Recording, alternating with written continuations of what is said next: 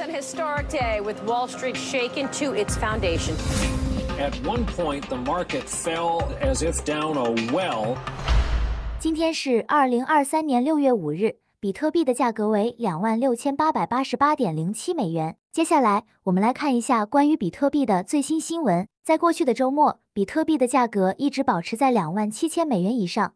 两位分析师预计这种韧性将继续。此外，比特币期权的买入。卖出比例在各交易所已降至零点四七，这表明比期权通过通过法案提高美国债务上限之前，寻求价格下跌保护的投资者较少。在亚洲交易日开始时，比特币小幅上涨。以太币小幅下跌。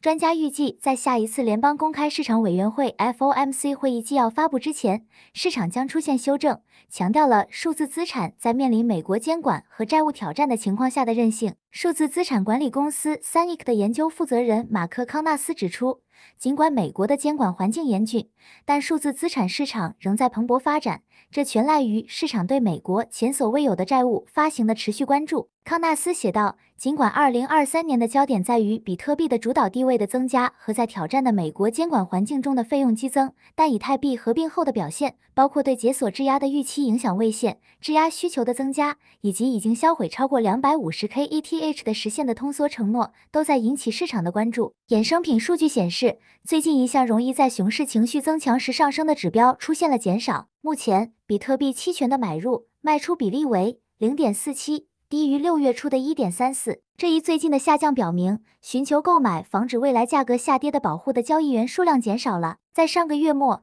由于对民主党和共和党最近达成的债务协议的担忧，对保护的需求出现了激增。在 CoinDesk 电视最近一期的 First Mover 节目中，比特币在美国五月份新增了三十三万九千个工作岗位，这超过了经济学家的预期，使比特币的价格略微上涨至两万七千美元以上。Coinbase 机构研究负责人 David d o n 分享了他对加密市场的分析。以上就是今天的比特币新闻，谢谢您的收听，期待您明天再次收听我们的节目。